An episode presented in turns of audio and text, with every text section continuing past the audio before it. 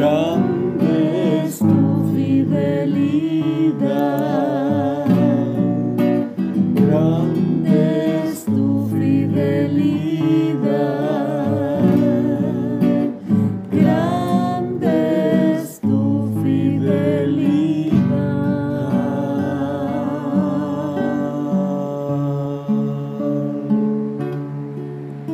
Gracias Señor por tu fidelidad hacia nuestras vidas, Señor. Te exaltamos en esta hora, Señor, y te damos la gloria y el honor a ti, Señor, al único merecedor.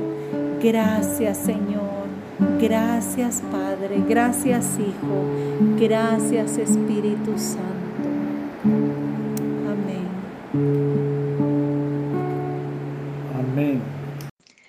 Buenos días, amadas hermanas. Es una bendición de parte del Señor poder compartirles el tema Transformando nuestra mente. Iniciaremos con una oración. Amado Dios de toda gracia, en esta hora nos acercamos con corazón sincero y plena confianza en ti, agradeciéndote el enorme privilegio de poder exponer esta breve enseñanza extraída de tu palabra. Te rogamos que ella no vuelva vacía, sino que produzca el fruto que tú esperas y que sobre todas las cosas tú seas glorificado y exaltado. Te lo agradecemos en el nombre de Jesús. Amén. Acompáñeme a leer la carta a los Romanos capítulo 12, versículo 2, nueva traducción viviente.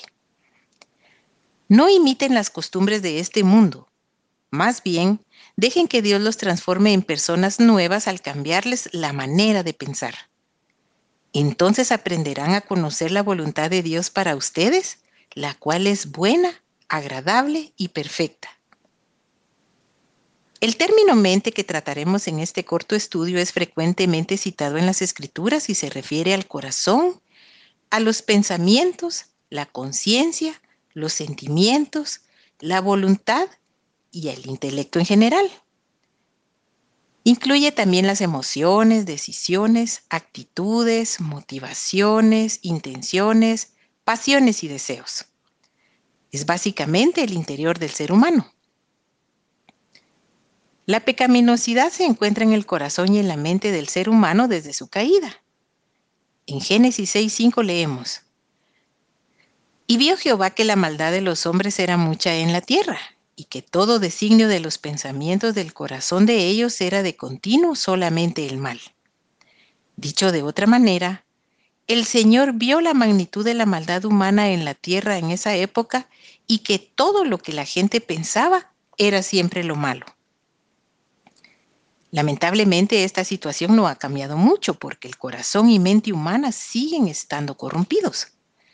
Jesús dijo en Mateo 15 versículos 19 y 20, porque del corazón salen los malos pensamientos, los homicidios, los adulterios, las fornicaciones, los hurtos, los falsos testimonios, las blasfemias. Estas cosas son las que contaminan al hombre. Vemos pues que de manera natural nacemos amando el pecado, a nosotros mismos y desechando la justicia. Una persona no regenerada no puede guardar los mandamientos de Dios porque su corazón alma y mente no le pertenecen a Él y por lo tanto peca sin cesar. Su principal pecado es su incredulidad y rechazar a su Hijo Jesucristo, el único camino de salvación. Las personas actúan según lo que tienen en su mente. La mente sin Cristo está contaminada. No piensa en las cosas espirituales y su tendencia natural es vivir lejos de los caminos del Señor. Veamos ahora cómo las escrituras describen las mentes alejadas de Dios. En primer lugar mencionaremos la mente carnal. La Biblia nos habla de ella en Romanos 8, versículos 5 y 6. Porque los que son de la carne piensan en las cosas de la carne, pero los que son del Espíritu piensan en las cosas del Espíritu. Las personas con mente carnal centran sus pensamientos en disfrutar todo aquello que el sistema caído del mundo ofrece y que produce agrado y placer. Para ellos lo espiritual no tiene ninguna importancia y su vida gira en función de satisfacer su naturaleza pecaminosa, olvidándose de Dios. En segundo lugar, analizaremos la mente vana. Efesios 4:17 dice, ya no andéis como los otros gentiles, que andan en la vanidad de su mente, teniendo el entendimiento entenebrecido, ajenos a la vida de Dios, por la ignorancia que en ellos hay, por la dureza de su corazón. La palabra vanidad indica inutilidad, falta de mérito, vaciedad. La vanidad de la mente se manifiesta en las personas que no han comprendido que Dios los creó con un propósito y su vida debe estar dirigida por Él. Por lo tanto, son vacíos e inútiles. Esto los lleva a un estado de frustración y desesperanza alejados de la gloria de Dios. En tercer lugar, la mente reprobada. Leamos Romanos 1.28. Y como ellos no aprobaron tener en cuenta a Dios, Él los entregó a una mente reprobada para hacer cosas que no convienen. El término reprobado significa descalificado, eliminado, malvado, depravado y se refiere a la naturaleza pecaminosa del ser humano, a su corrupción moral, a su incapacidad para toda buena obra y a su carencia de santidad. Tener la mente reprobada es la consecuencia de no reconocer a Dios, pues el hombre con soberbia se niega a obedecer su voluntad.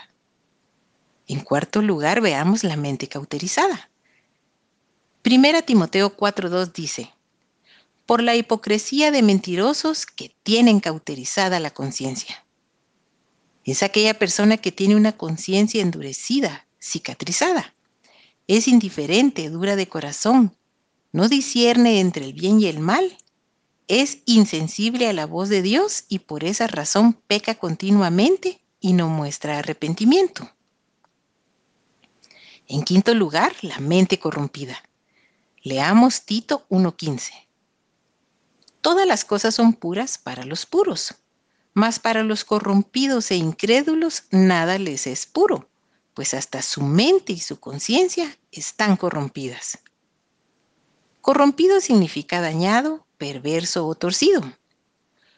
Una persona con la mente corrompida ha llegado al más alto nivel de carnalidad y está totalmente alejada del conocimiento de Dios. Su mente está ocupada por pensamientos inmorales y depravados en total rebelión contra Dios. Es quien a lo malo dice bueno y a lo malo bueno, según Isaías 5:20. La mente entenebrecida. Romanos 1:21. Pues aunque conocían a Dios, no lo honraron como a Dios ni le dieron gracias sino que se hicieron vanos en sus razonamientos y su necio corazón fue entenebrecido. Este término significa estar en tinieblas y oscuridad. Una persona con esta mentalidad es insensible a los mandatos de Dios y ha endurecido su corazón y por eso comete toda clase de perversidades e inmundicias. En su justo juicio el Señor entrega al hombre a su pecado permitiéndole experimentar su resultado destructivo. Analicemos este ejemplo. Dios vio la aflicción y sufrimiento de Israel cuando fue hecho cautivo en Egipto y oyó su clamor. Su pueblo sufría opresión, esclavitud e infanticidio. Debido a su gran compasión, lo sacó de aquel país con mano poderosa para hacerlos libres y darles una tierra donde abundaban sus bendiciones. Para ello el pueblo debía andar en obediencia y atravesar el desierto en poco tiempo. Este inhóspito lugar era solo de paso, no era el que Dios había planeado para su habitación. Pero, ¿qué sucedió para que una travesía pasajera se convirtiera en un viaje de por vida para muchos de ellos? Leamos números 11.1. Aconteció que el pueblo se quejó a oídos de Jehová, y lo oyó Jehová y ardió su ira, y se encendió en ellos fuego de Jehová y consumió uno de los extremos del campamento. Después de poco tiempo de viaje, el pueblo comenzó a murmurar y a quejarse porque las circunstancias se tornaron adversas. Tristemente, su larga travesía se caracterizó por su falta de fe descontento y una mente carnal, vana y esclavizada. Del versículo 4 en adelante leemos cómo se lamentaban. ¿Quién nos diera de comer carne? Nos acordamos del pescado que comíamos en Egipto, de los pepinos, los melones, los puerros, las cebollas y los ajos.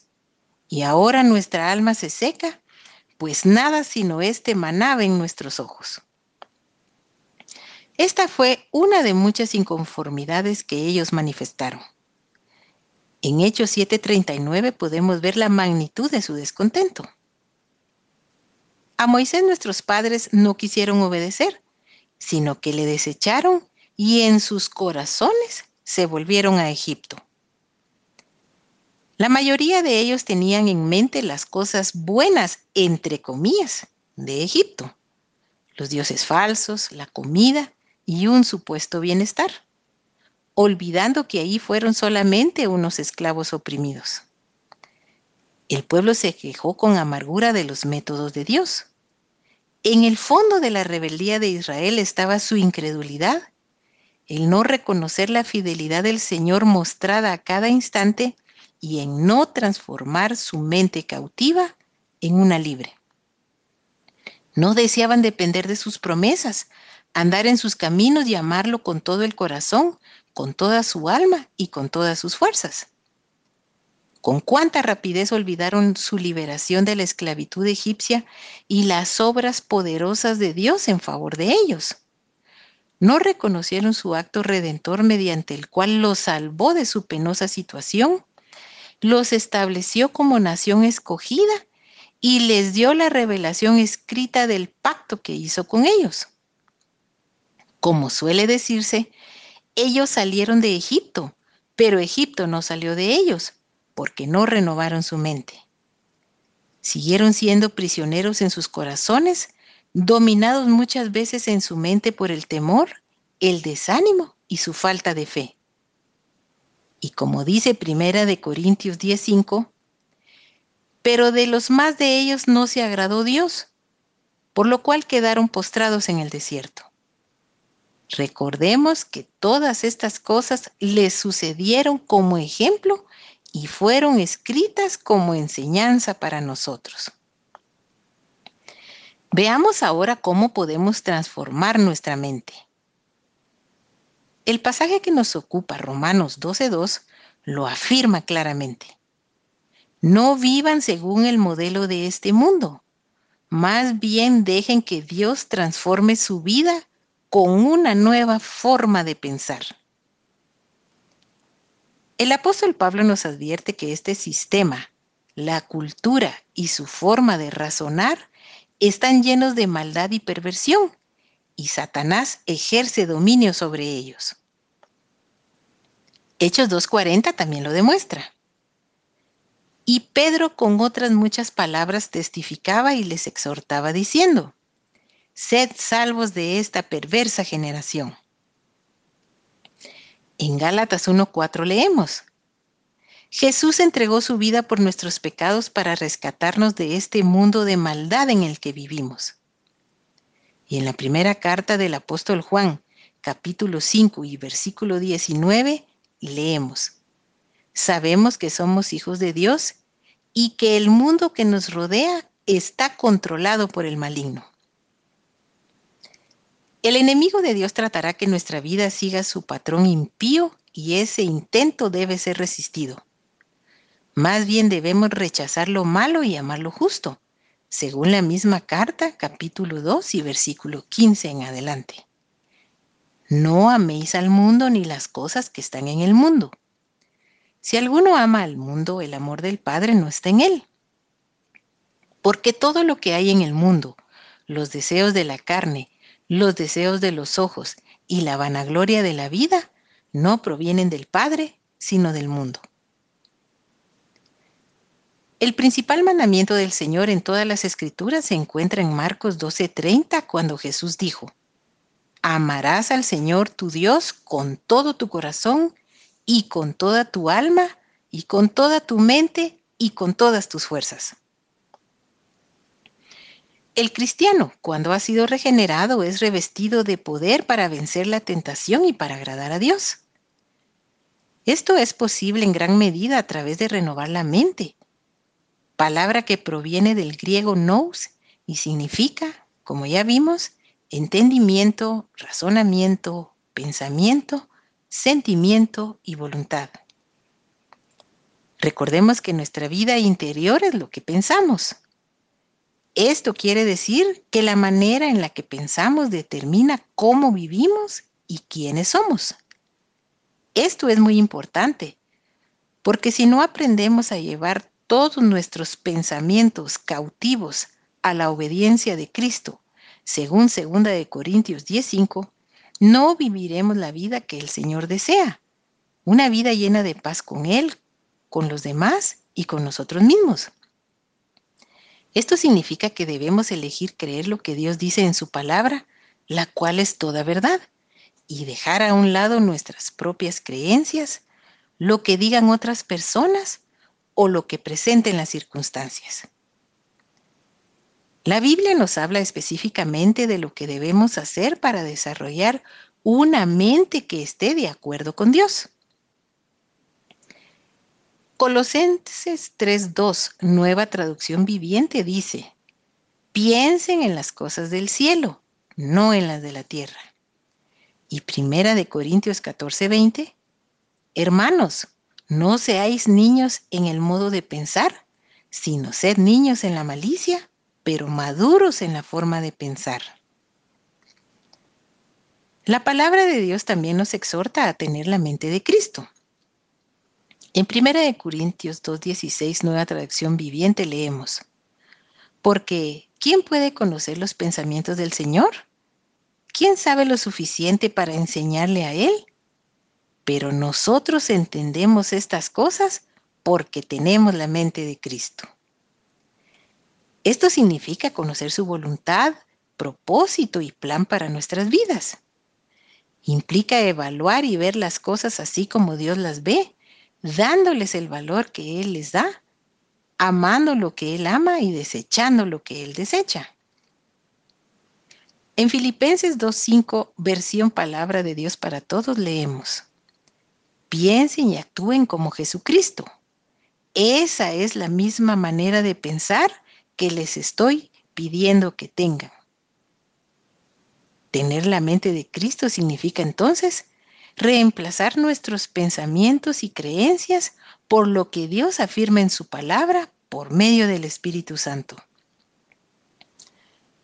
En Efesios 4, 22 al 24, Pablo nos insta. Con respecto a su antigua manera de vivir, desháganse de la vieja naturaleza pecaminosa que está corrompida por la sensualidad y el engaño. Más bien, dejen que el Espíritu les renueve los pensamientos y las actitudes. Al ser transformados por medio de la renovación de nuestra mente, podremos resistir los embates del sistema pecaminoso alejado de Dios que trata de absorbernos. La palabra transformar proviene del griego metamorfo, que describe una metamorfosis, es decir, un cambio profundo. Es dejar a un lado todo lo que ofrece el mundo materialista, el pecado, la propia carne y todo lo que nos aleja de Dios, por aquello que Él nos manda obedecer en su palabra y que transformará nuestro modo de pensar sentir y actuar. El cambio que Dios desea realizar en nosotros no implica simplemente mejorar superficialmente nuestro comportamiento. Un genuino cambio interno toma tiempo y se va dando a medida que nos rendimos al Señor, entregándole nuestro corazón y nuestra mente para llegar a ser transformados a la imagen de Cristo según Romanos 8:29.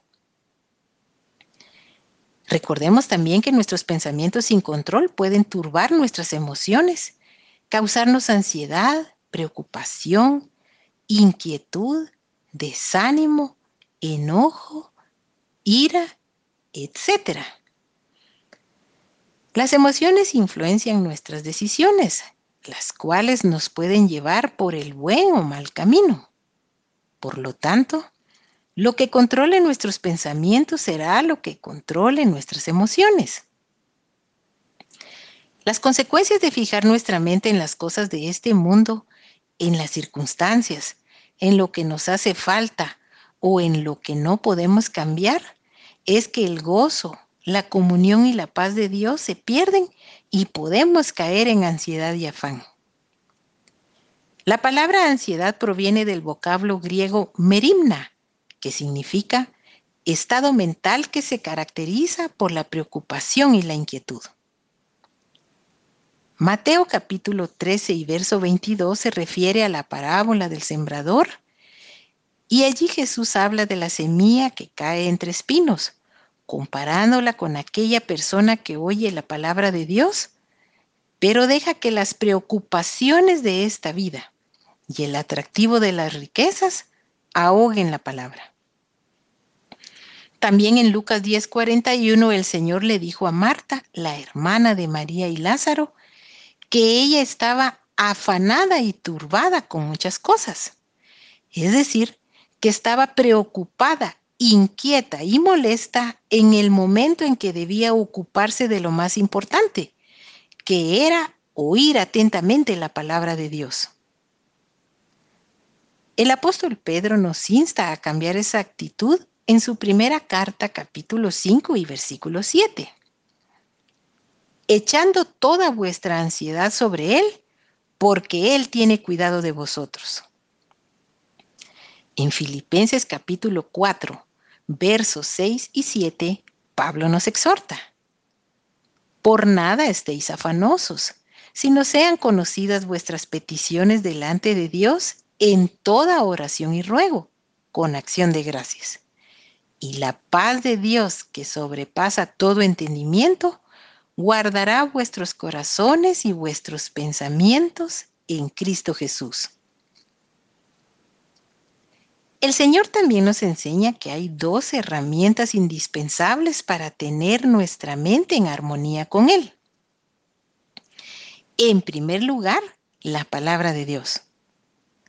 Como ya hemos dicho, la mayor parte de pecados comienzan con un pensamiento, por lo que debemos proteger nuestra mente de los ataques espirituales que se manifiestan como tentación para pecar. El capítulo 4 de Mateo describe cómo Jesús respondió a cada una de las tentaciones que Satanás le lanzó con el fin de intentar apartarlo de la perfecta obediencia a la voluntad de Dios. El Señor citó y aplicó con autoridad los pasajes de la Escritura que echaron por tierra los dardos del maligno. Nosotros también debemos ser conscientes de que estamos librando una batalla espiritual contra las fuerzas invisibles del mal, según Efesios 6. Solamente con el poder del Espíritu Santo y el apropiado empleo de su palabra podremos vencer la tentación y no caer en el pecado. Otro aspecto importante de la palabra de Dios es que es dinámica, poderosa y se representa como una espada que penetra hasta lo más profundo de nuestro ser para discernirlo. Dicho de otra manera, ella juzga si nuestros pensamientos y motivos son espirituales o no. Dice la escritura en Hebreos 4:12, porque la palabra de Dios es viva y eficaz y más cortante que toda espada de dos filos y penetra hasta partir el alma y el espíritu, las coyunturas y los tuétanos, y discierne los pensamientos y las intenciones del corazón. El Señor conoce los pensamientos más reservados y ocultos del ser humano y los examina constantemente, por lo que debemos procurar siempre obedecerlo y hacer lo correcto. Leamos Job 42.2. Yo conozco que todo lo puedes y que no hay pensamiento que se esconda de ti. Jeremías capítulo 17 versículos 9 y 10 afirma, Engañoso es el corazón más que todas las cosas y perverso. ¿Quién lo conocerá? Yo, Jehová, que escudriño la mente, que pruebo el corazón para dar a cada uno según su camino, según el fruto de sus obras. El corazón humano es en extremo depravado y corrupto y no puede transformarse por sí mismo. La única solución para esto está en la gracia de Dios que nos hace nacer de nuevo mediante la fe en Cristo y recibir un corazón que aborrezca el mal y se deleite en cumplir la voluntad de Dios. En Filipenses 4:8 el apóstol Pablo nos anima a pensar en todo lo que es verdadero, todo lo honesto, todo lo justo, todo lo puro, todo lo amable, todo lo que es de buen nombre y en lo que tenga alguna virtud o sea digno de alabanza. Únicamente así, por nada estaremos afanosos y más bien experimentaremos la paz de Dios. En primera de Pedro 1.13 leemos, Ceñid los lomos de vuestro entendimiento ¿Qué nos quiso decir con esto el apóstol? Básicamente, que preparemos nuestra mente para actuar sabiamente y ejercitar el dominio propio. Esto significa que debemos sacar de nuestra mente los pensamientos negativos, pecaminosos, de preocupación y todo aquello que no nos beneficia, que nos contamina o que nos desvía del camino recto. Para ello es necesario reflexionar y meditar constantemente en las escrituras sobre lo que Dios dice respecto a determinado asunto o circunstancia, su plan para nosotros, cómo Él desea que actuemos o qué decisión debemos tomar. Para hacerlo podemos utilizar una concordancia que nos ayude a encontrar los pasajes y versículos relacionados con el área con la que estamos luchando o necesitamos saber más. Si nos comprometemos a concentrar nuestra atención en lo que la Biblia expresa, Dios nos dará mayor entendimiento de la situación. Nuestra mente será restaurada con la verdad y estará llena de reposo y quietud. En segundo lugar tenemos la oración. El Señor también nos ha dado esta herramienta para combatir las preocupaciones, temores, tentaciones y luchas que a diario experimentamos en nuestra mente. A través de ella se renueva nuestra confianza en la fidelidad del Señor al echar toda ansiedad sobre Él. La perfecta paz de Dios cuidará nuestro corazón y mente, como dice Isaías 26:3. Tú guardarás en completa paz a aquel cuyo pensamiento en ti persevera, porque en ti ha confiado. La palabra hebrea usada en este versículo para perseverar es samak, que quiere decir aferrarse, sostenerse, apoyarse, reposar. En otras palabras, si tenemos nuestra mente totalmente aferrada, sostenida, apoyada y reposada en la verdad de las escrituras y acudimos en oración confiando en Dios, nuestros pensamientos serán guardados en perfecta paz por medio del Espíritu Santo. Esto no significa que nuestros problemas y dificultades mejorarán o desaparecerán repentinamente, o que nuestras oraciones serán respondidas de inmediato. Pero lo que sí significa es que nuestra mente puede aferrarse a lo que Dios ha dicho, en lugar de ser agobiada con pensamientos de miedo, ansiedad o imágenes de lo que pueda pasar en el peor de los casos.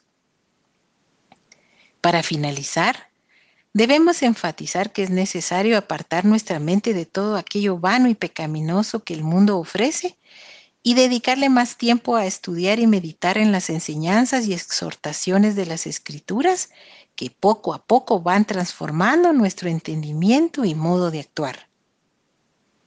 Como nuevas criaturas, nuestra vida espiritual se debe enfocar en tratar de cumplir la voluntad de Dios, la cual es buena, agradable y perfecta. Y esto será posible en gran medida si renovamos nuestros pensamientos.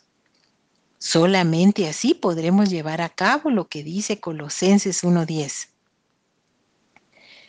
Para que andéis como es digno del Señor, agradándole en todo, llevando fruto en toda buena obra y creciendo en el conocimiento de Dios.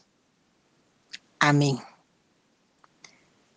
Para finalizar, oremos al Señor para que Él nos ayude y podamos entregarle nuestra mente y nuestro corazón para serle fieles a Él.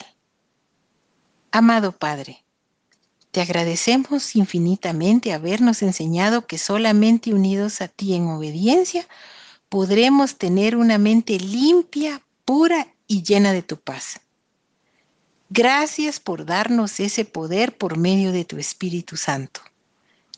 En esta hora sometemos nuestros pensamientos, intenciones y deseos a tu voluntad. Ayúdanos a llevar una vida apartada del mal y que sea de tu agrado.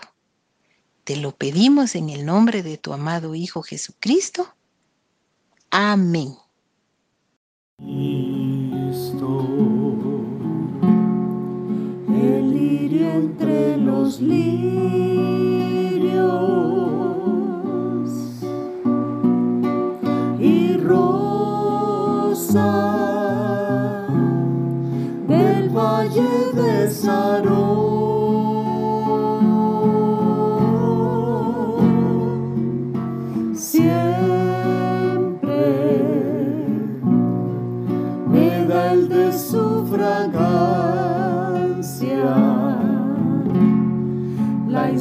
la armonía sonora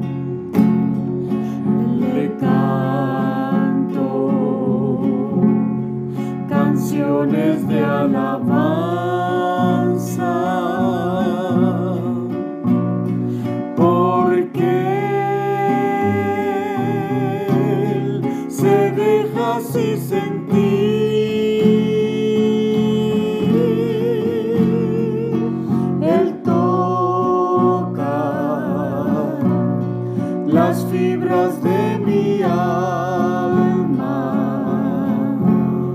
la cual Él con su sangre